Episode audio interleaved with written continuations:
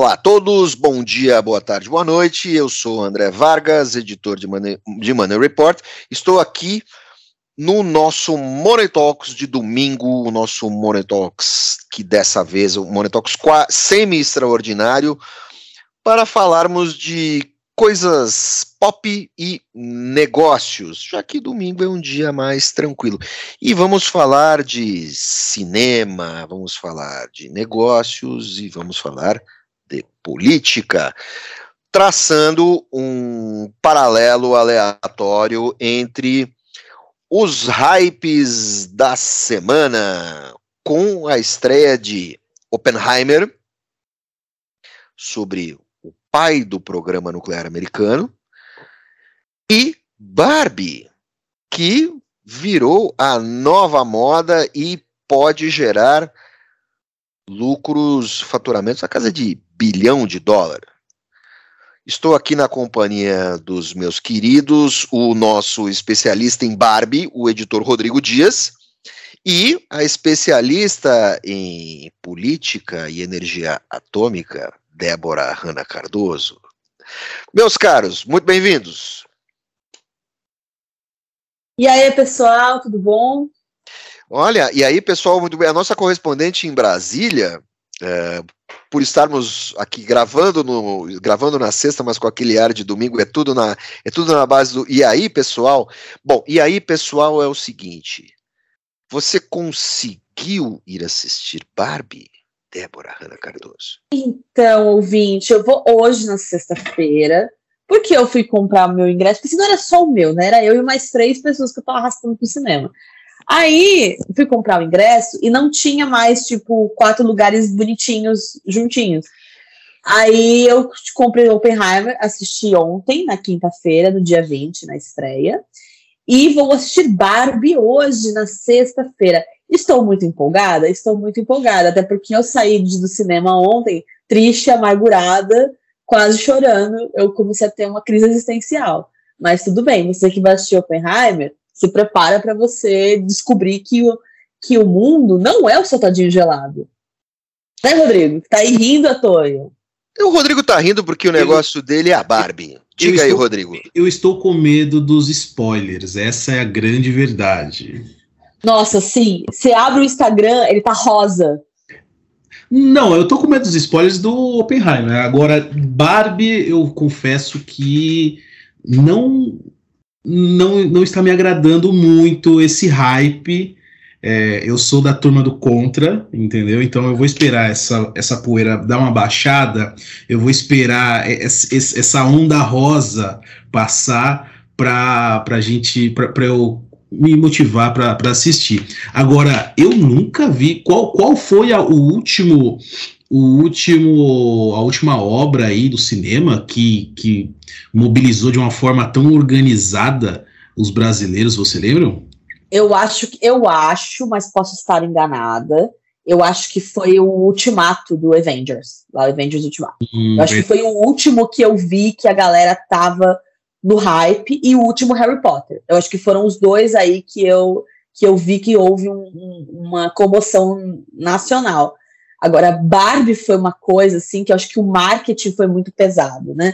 O marketing de Barbie é um negócio assim que ele é uma aula de como você vender uma coisa que não é novidade para ninguém, sabe? E é, e é, muito assim porque você vê, é, é, grande maioria dos cinemas estão em shoppings, né? E o, a, as vitrines todas é uma, é uma organização que o, a, a, o sistema, o, o, negócio ali, né, na ponta ali do pro comerciante, ele entra no clima e consegue e consegue fazer dinheiro com isso, né? Mas tem, tem, tem, um, tem um dado interessante. Primeiro, vamos falar da frufruzeira. Vamos. Que, vamos falar da frufruzeira que é a Barbie. Uh, se você fosse pensar há algum tempo atrás, fazer um filme da Barbie e que esse filme seria, essa produção seria o acontecimento, todo mundo iria rir da sua cara. Porque a Barbie, ela, ao longo dos anos, ela foi sofrendo, apesar das meninas se encantarem com Barbie, uh, uh, minha filha, que hoje é filho, né, é, é um menine, É, tinha quando, um momento que eu tive que doar, assim, tinha 80 Barbies, coisa assim, um absurdo. Assim. É, é, e de repente a Barbie foi ficando, à medida que as crianças iam crescendo, a Barbie vai ficando demodê. Sim. E de repente a Barbie volta com tudo, mas isso se deve a uma estratégia muito bem amarrada da Mattel. Junto com isso, você tem é, a evolução dos programas gráficos de cinema. Sim. E você tem uma figura impagável, que é a atriz Margot Robbie, vivendo a Barbie e ela vive uma Barbie em crise. Certo? Porque é isso mesmo. A Barbie, desde que, uh, uh, desde que o, o, as questões uh, feministas se colocaram, a Barbie apanha bastante. A marca Barbie apanha bastante. Ela tem lá o seu nicho que é enorme, mas ela apanha bastante. E de repente você cria uma Barbie em crise dos 30 e que quer fugir do planeta Barbie. E você tem essa figura, que é a Margot Robbie, que eu adoro, porque além de ser uma mulher belíssima, ela se presta à comédia.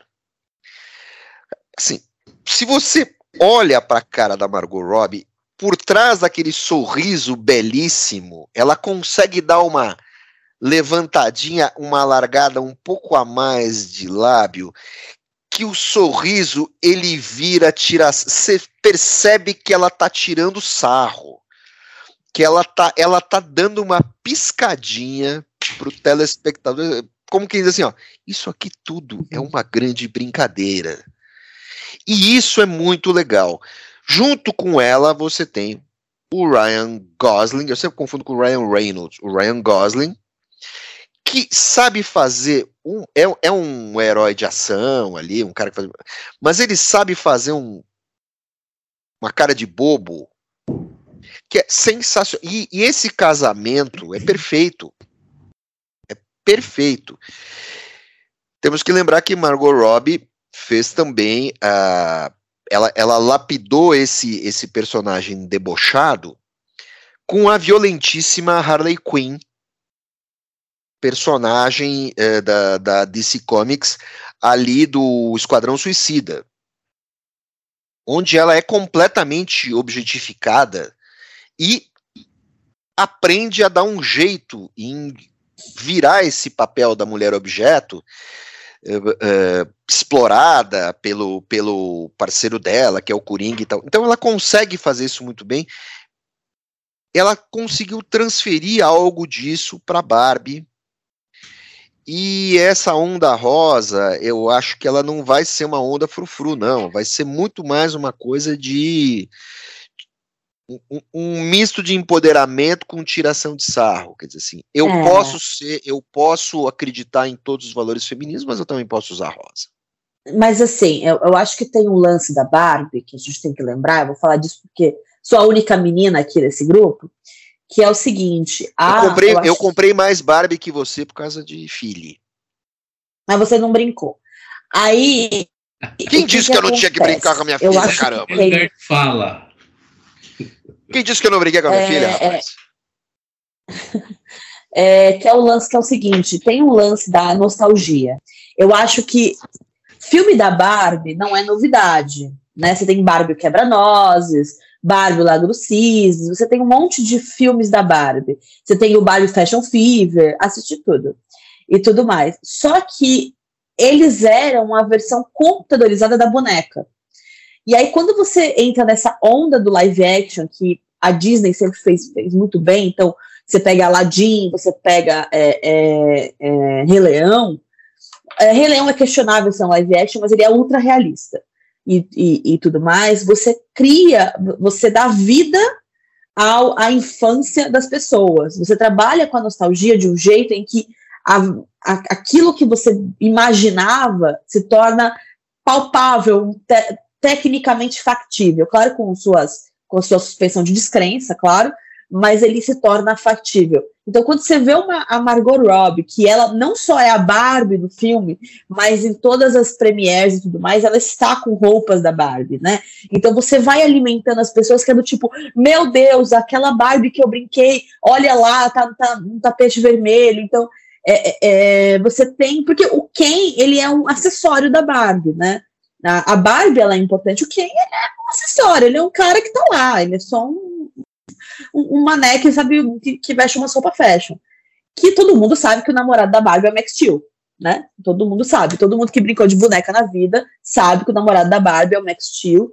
E agora o hype da internet é falar o seguinte: será que a Barbie vai ter mas o filme a, do Max mas Steel? A, mas a Barbie perdeu a virgindade com o Falcon. Não, o namorado da Barbie é o Max Steel. E, e então assim, você tem um lance que é você trabalhar a nostalgia de uma maneira em que ela não seja só tipo, ai, minha infância, mas é fazer as pessoas não terem vergonha de viver a sua infância. Então você vai ver pessoas de 40 anos, de 20 anos, de 60 anos, indo ao cinema de rosa e falando de Barbie como se fosse uma coisa natural. É como se você meio que, tipo assim, tá tudo bem você amar a Barbie ainda, você ter 60 anos, sabe? O hype, ele tá tão grande que não é vergonhoso você querer usar uma roupa da Barbie e ter a idade de uma pessoa que paga boleto, sabe? Eu acho que tem isso também, você trazer a infância das pessoas para a vida adulta, até porque a gente viveu um momento de pandemia aí, um momento de dois anos, em que a gente estava dentro de casa. Então eu acho que você também, esse cinema evento, porque o Barbie é um cinema evento, né? Se a HBO sabe criar o TV evento, a, a Warner esfregou na cara da Disney que assim, a gente pode não ter todos os sucessos que vocês têm todos os anos. Mas a gente dá uma liberdade. A Warner ela é conhecida por dar liberdade criativa para os seus diretores. E a escolha da Greta Gerwig foi muito assim, foi, acho que foi a melhor escolha possível de diretora, porque ela é uma mulher. E segundo, porque ela é muito talentosa, ela é roteirista, então ela e o marido dela, o Noah, ai, eu não sei falar o nome dele, Balbat, ele, eles juntos escreveram Barbie. E a Warner deu para eles toda, toda a liberdade do mundo. E eles sabiam o seguinte: não dá para você matar a Barbie loira. Mas e se a gente criasse um universo de Barbies para que você não tivesse a crítica de que a Barbie é só loira? Então todas são Barbie no universo da Barbie, porque você tem que representar todas as pessoas para você criar esse hype. Então, quando uma menina é, é, negra veste uma roupa da Barbie, ela está representada no filme. Quando uma menina é, é japonesa veste uma roupa da Barbie, ela está representada no filme. Porque não é você matar a Barbie, loira. É você falar assim, ela é só mais uma num universo em que todas vocês são a Barbie. A Barbie, ela é um sucesso por isso, assim, porque ela, ela, é, ela é uma inclusão sem excluir Vargas ou Rodrigo. Olha, o que é fato que isso, essa produção vai remeter à infância de jovens, adultos, crianças, eh, enfim. É, hoje você vê muita gente idosa indo trajado assistir o filme da Barbie.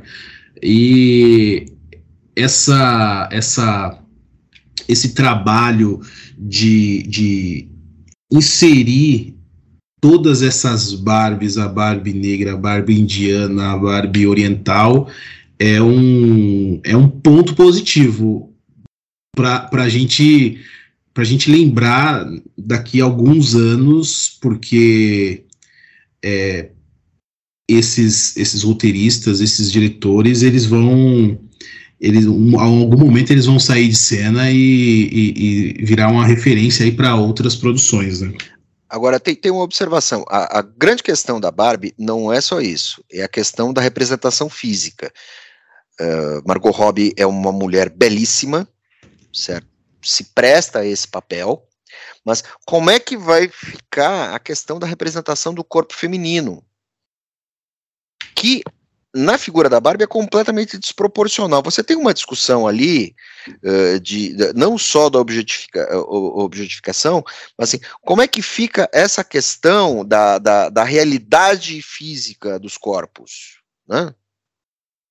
Não que eu me sinta oprimido pelo Ken, quero que entendeu? Até porque Mas, Eu, mas eu sempre assim, fui da turma do G.I. Joe. E outra coisa, outro- e, e só interrompendo aqui, importante. Neste momento, Brasil, sexta-feira, minha senhora, minha senhora, dona Lilian, 60 anos, foi resolver algumas coisas no shopping e disse que vai almoçar e vai assistir Barbie. Meu amigo, assim, garanto pra você que ela vai voltar com uma boneca pra casa. Até porque deve ter uma ou duas Barbies perdidas aqui em casa. Da minha mulher ainda. Uma pergunta E- técnica. A Barbie era cara? Depende, você tem muitas edições da Barbie. Você tem a Barbie mais acessível, que, era, que ela vinha numa, numa embalagem muito simples e tal, mas assim, acessível classe média, né? Porque você vai ter as, as outras bonecas genéricas, como no caso da, da prima pobre da Barbie e a pobre da Suzy. Né? A Suzy, ela era muito mais acessível. Mas aí você tem as Barbies mais, assim, normaisinhas, que vinham numa caixa sem graça, só que a Barbie, ela tem um universo. Você tinha a Barbie que tinha o carro, a Barbie com não sei o que lá que virava sereia. A Então, quanto mais coisas a Barbie tinha e mais especial era a edição, mais cara, né? Agora você tem, por exemplo, agora a Barbie que muda de cor, que, que- enfim, você tem um milhão de Barbies. Eu lembro que quando eu era criança, o meu sonho de Barbie era a Barbie Marilyn Monroe. Que eu vi essa Barbie no shopping, eu fiquei alucinada e ela custava, na época, ela custava 3 mil reais. Eu dei de presente para uma ex-esposa, milhares de ex-esposas que eu tive, uma Barbie Dominatrix. Custou caríssimo, custou cari- me custou, me custou chicotadas nas costas, mas eu dei de presente uma Barbie Dominatrix. Olha aí. É, só que você vai ter agora uma. Abrir, abriram as portas do, do inferno, porque com o sucesso da Barbie e com a. a- você teve um. Assim, saturou super-heróis, né? As pessoas não vão mais ao cinema com essa. com a gana de ver, tipo, virou uma coisa bem nichada. É, você vai ter agora a onda de fazer filmes de super-heróis. Vai lembrar que Jane Joe já foi feito, foi o primeiro feito, há muitos anos atrás. Mas é, com essa nova, com essa onda rosa, deve vir filme da Monster High, é, Polly Pocket, Suzy, né? Com certeza a Suzy morando, sei lá, no Brasil, né? em Osasco, a prima pobre da Barbie, mora no Morando. Morumbi. Mor a Suzy morando na zona norte do Rio. Com certeza, Suzy da Silva. E, e, e, e, e tudo mais. Então você vai ter essa. E o Max Steel, que é a grande expectativa da internet. Eu até teve uma piadinha que, gente, que eu fiz ontem lá no, no shopping, o pessoal falando assim: que o, o cliffhanger perfeito para Barbie, que não deve ter no filme, é a Barbie ligando e, e aí fala assim: Hi Barbie, Hi Max, seria perfeito pro próximo filme. Porque aí provaria que o Ken não é o namorado da Barbie. O Ken, é- o Ken é aquele cara que tá ali, entendeu? O cara, é o cara que tá ali. É, o Ken, o Ken, tá- o Ken é, é o contatinho, sabe? Quem não é ninguém? Agora- Agora, é, ninguém é de ninguém. Vamos lá, foi Nossa horrível, Senhora. foi horrível esse, foi esse, foi horrível Ouvinte, esse- desculpa, viu? Foi horrível, foi horrível. Não, eu vou deletar isso aqui. Falando em quem? E Oppenheimer, gente? Pois é, quem é Oppenheimer? Agora melhorou, hein? Gente. Eu vou dar um conselho pra você que não assistiu ainda nenhum dos dois filmes. Assiste o primeiro Oppenheimer e depois Barbie. Porque se você sair da onda rosa e for pra depressão que é Oppenheimer, você vai querer cortar os pulsos, entendeu? É a dica que eu dou pra todo mundo. Não, não faz ao contrário. Eu vou dar, eu vou dar um spoiler histórico, certo? O Oppenheimer, Fofoca de gente morta, vai. fofoca de gente morta, fofoca de gente morta.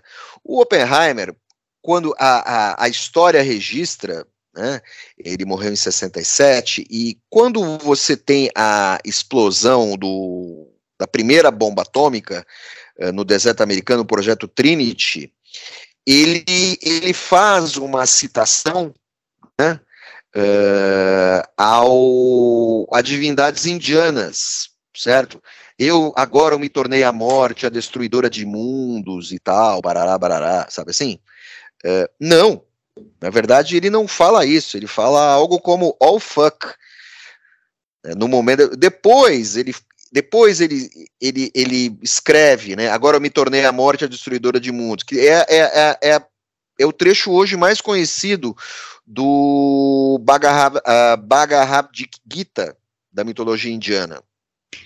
Ele não, na hora, na hora da, da, da explosão, né, uh, ele em Los Alamos, ele não fala isso. Esse texto bonito ele solta depois. A escritura hindu ele, ele solta depois. É, é, na hora foi uma coisa tão surpreendente que ele, né, uhum. não conseguiu falar nada. E eu vou dar um spoiler espetacular aqui, histórico também, assim, Oppenheimer tinha parentes brasileiros. Eu conheci uma velhinha que era prima dele, uma judia exilada que vem a ser a bisavó do meu sobrinho. Ela era da família Oppenheimer, casa com um empresário, sobrenome Levi. Eita, Vargas o... travou, hein?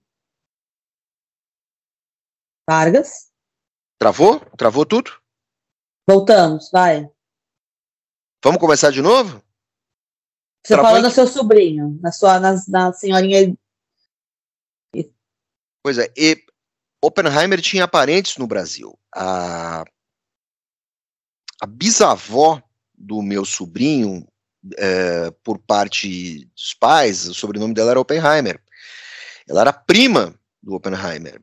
E a família, ela e a família migram para o Brasil quando começam as perseguições na Alemanha. O Oppenheimer já tinha fugido uh, por causa das perseguições políticas e tudo mais. A família, o, o, o, esse ramo da prima dela fica na Alemanha.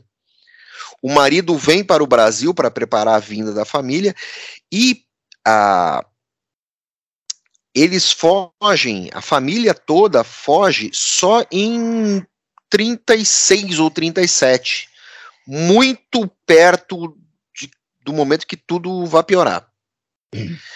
E, e, a prima de Oppenheimer vive no Brasil, mora, vive em Porto Alegre, ela morreu em algum momento nos anos 80.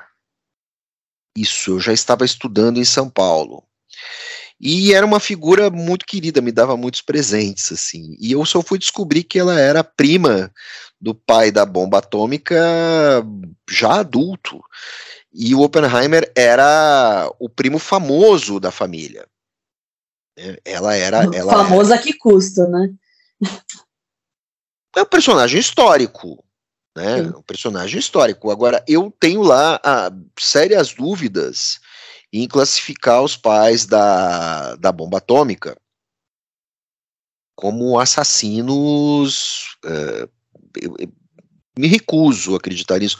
Não porque tenha alguma simpatia ao Oppenheimer nem nada. Eu acho que naquele momento esses caras ajudaram a resolver a guerra e também promoveram e também promoveram um, um equilíbrio no mundo porque se não fosse a bomba atômica, Estados Unidos e União Soviética iam se engalfinhar em pouco tempo. Eu lembrei de uma frase que é citada no filme, porque é assim, né, gente? O Oppenheimer, ele não tem muito spoiler, porque ele é a fofoca de gente morta, a verdade é essa, né?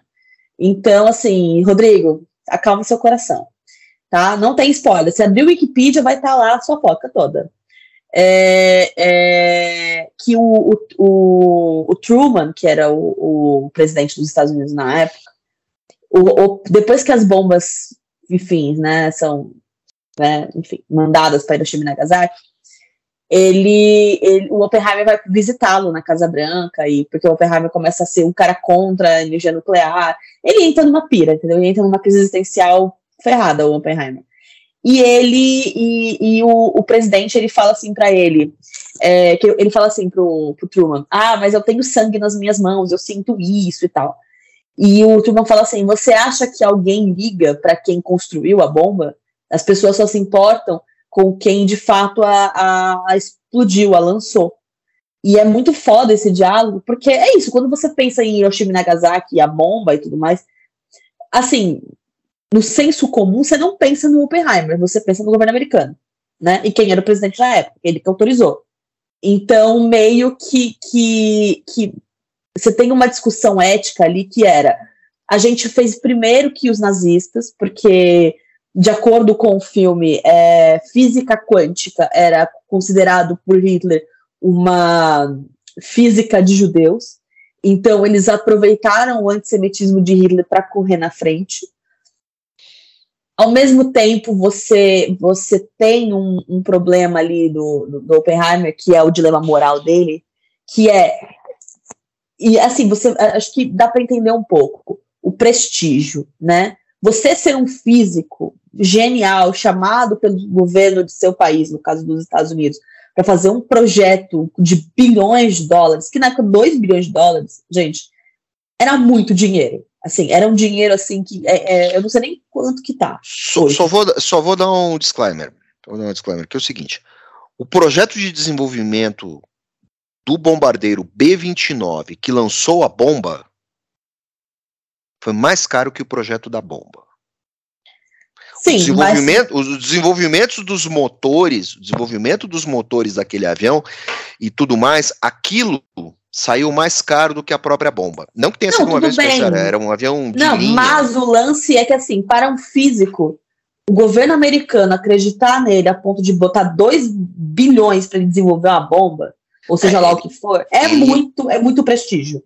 É muito prestígio, sim. Eles conseguiram convencer o governo americano, porque eles diziam que se o governo americano, se uma democracia não fizesse isso, uma ditadura iria fazer. E isso faz todo sentido. Sim.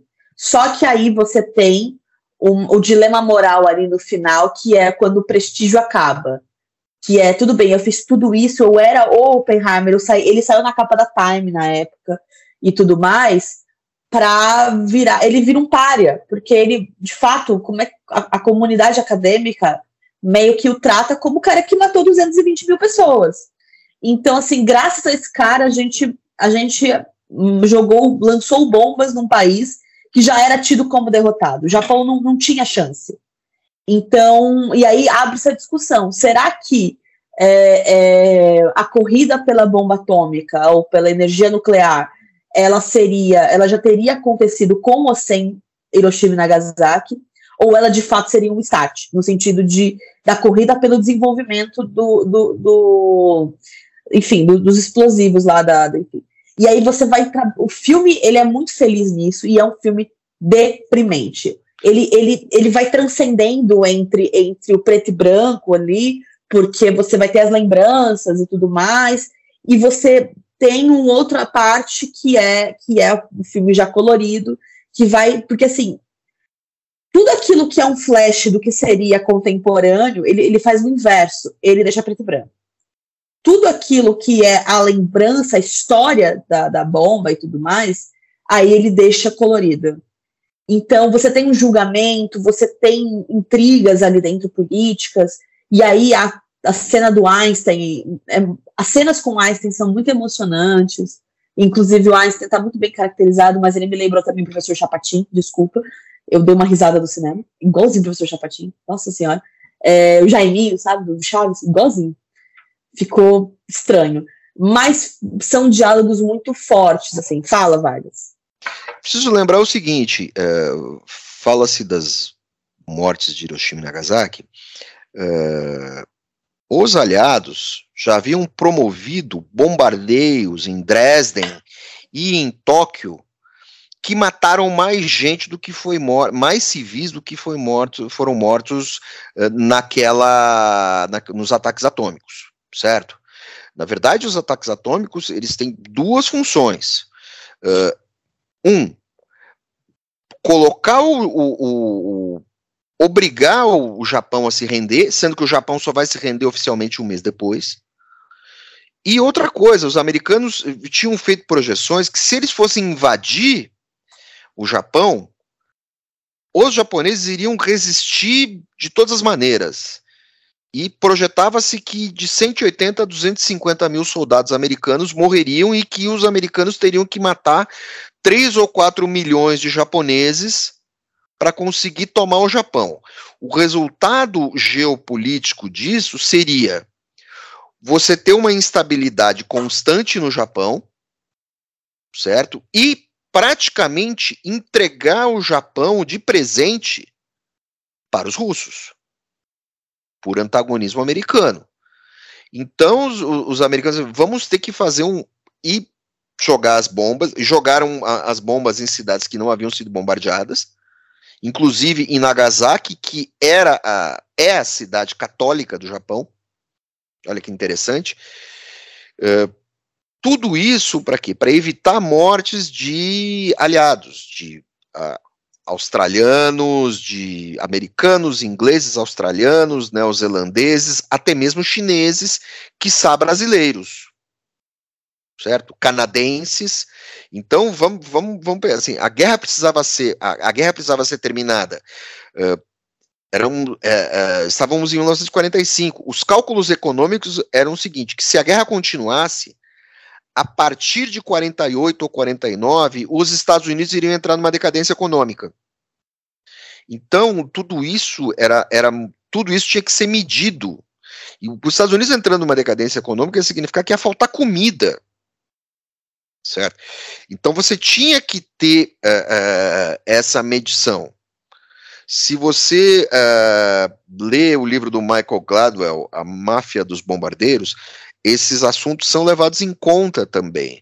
É uma matemática terrível, mas eu acredito que as bombas atômicas, o uso militar das bombas atômicas, ele acabou salvando muitas vidas no Japão e muitas vidas nos Estados Unidos e muitas vidas na União Soviética. Se você quiser questionar uh, os desdobramentos da Guerra Fria e tudo mais, isso é outra coisa. Mas isso evitou, as bombas atômicas evitaram uma terceira guerra e há um, fortes indícios de que os cientistas do projeto Álamo ajudaram a vazar os segredos da bomba atômica para os soviéticos, para que houvesse um equilíbrio, o equilíbrio do terror através da política chamada MED. Chamada Rodrigo, de, tá ouvido agora. Destruição tá mútua garantida. Mas isso trata no filme, porque no caso o Oppenheimer ele tem ligações com o Partido Comunista, ele, o socialista no caso, ele, a mulher dele era do partido, o irmão dele no, na época nos Estados Unidos, porque houve um período nos Estados Unidos ali da, daquelas de uma efervescência cultural política sobre os sindicatos, que são os unions e tudo mais, e o Oppenheimer fazia parte desse, desses viés socialistas, ele não era um socialista, socialista, mas eu acredito que ele bebia de alguma fonte ali, porque é, é, é um cara que ele estava sempre estudando alguma coisa, ele falava muitos idiomas, então ele estava sempre em algum lugar envolvendo esse pessoal e tal, e, e ele havia, morou muito tempo na Europa. E havia ilusão, ainda havia ilusão socialista. Stalin não havia sido desmascarado. Uh, uh, Mao não havia feito todas as suas barbaridades, a China ainda não. Então, assim, havia uma ilusão. Havia uma ilusão da solução socialista. Então, e... aí o, o Oppenheimer, ele, ele leva muitos desses físicos envolvidos nessa tentativa de criar um sindicato em Berkeley para o projeto, porque eles são geniais, eles são muito bons. E uma galera também que ele conheceu na Europa. E então, assim, é, você tem no filme essa investigação sobre quem vazou para os soviéticos. E isso é muito incrível, assim. Mas eu acho que o que mais pega é que o filme ele ele é um como é que eu vou dizer não é você criar um inimigo né porque o cinema americano ele tem uma coisa que você que tem um inimigo que você tem que derrotar né é aquela coisa assim do, do bem contra o mal e os Estados Unidos sempre são o bem no caso do Oppenheimer eu acho que ele é um soco no estômago porque ele faz os Estados Unidos olharem para si ele se olhar no espelho e isso é assim eu acho que ele é o grande acerto do Nolan porque ele ele tem uma cena muito assim, acho que para mim é a cena que é roteiro puro, assim, a cena que eu que eu, eu quase aplaudi dentro do cinema, que é uma discussão numa sala com políticos e tudo mais, e militares e tal, sobre onde que as bombas serão lançadas. E aí a discussão, ela é tão superficial, porque ele fala assim, ah, vamos lançar não sei aonde, vamos lançar em Kyoto. E aí um deles fala assim, não, não, eu e minha esposa fomos de férias para Kyoto, lá é muito bonito. Então, tipo, é um soco no estômago, porque você vê como os Estados Unidos enxergam tudo que não é América. Kyoto já estava destruída. Kyoto já estava destruída.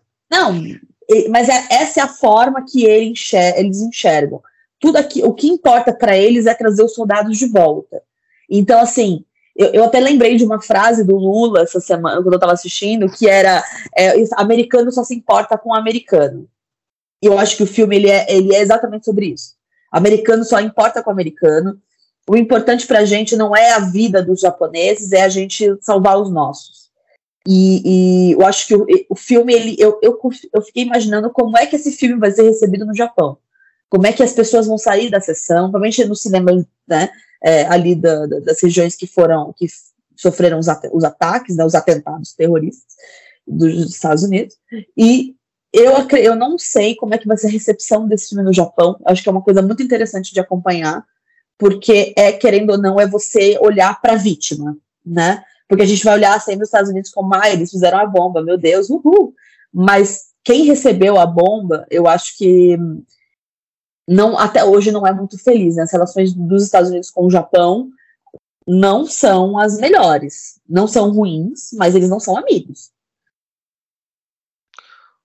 Olha, eu só posso, eu só posso comentar o seguinte. Eu andei muito por Berlim e eu fui para Dresden, uma cidade da Europa que um bombardeio aliado, é, comandado pelos britânicos, é, matou mais gente do que em Hiroshima. Então, assim, o, o trauma, o trauma, o trauma é histórico e coletivo.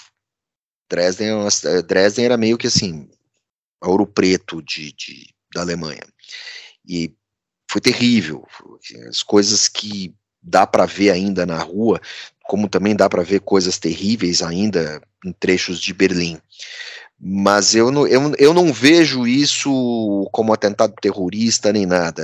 Havia um conflito que matou mais de 50 milhões de pessoas e aquilo precisava ser interrompido de alguma maneira. Infelizmente, as decisões são duras são as mais terríveis e o fato das pessoas envolvidas nisso terem traumas decorrentes dessa decisão só mostra uh, o grau de comprometimento delas, só mostra que apesar de terem cometido monstruosidades, elas não perderam a humanidade. São decisões terríveis a serem tomadas. É, é, por outra parte, é, nós não vemos essa lamentação ocorrer por parte dos criminosos que começaram aquela, aquele conflito.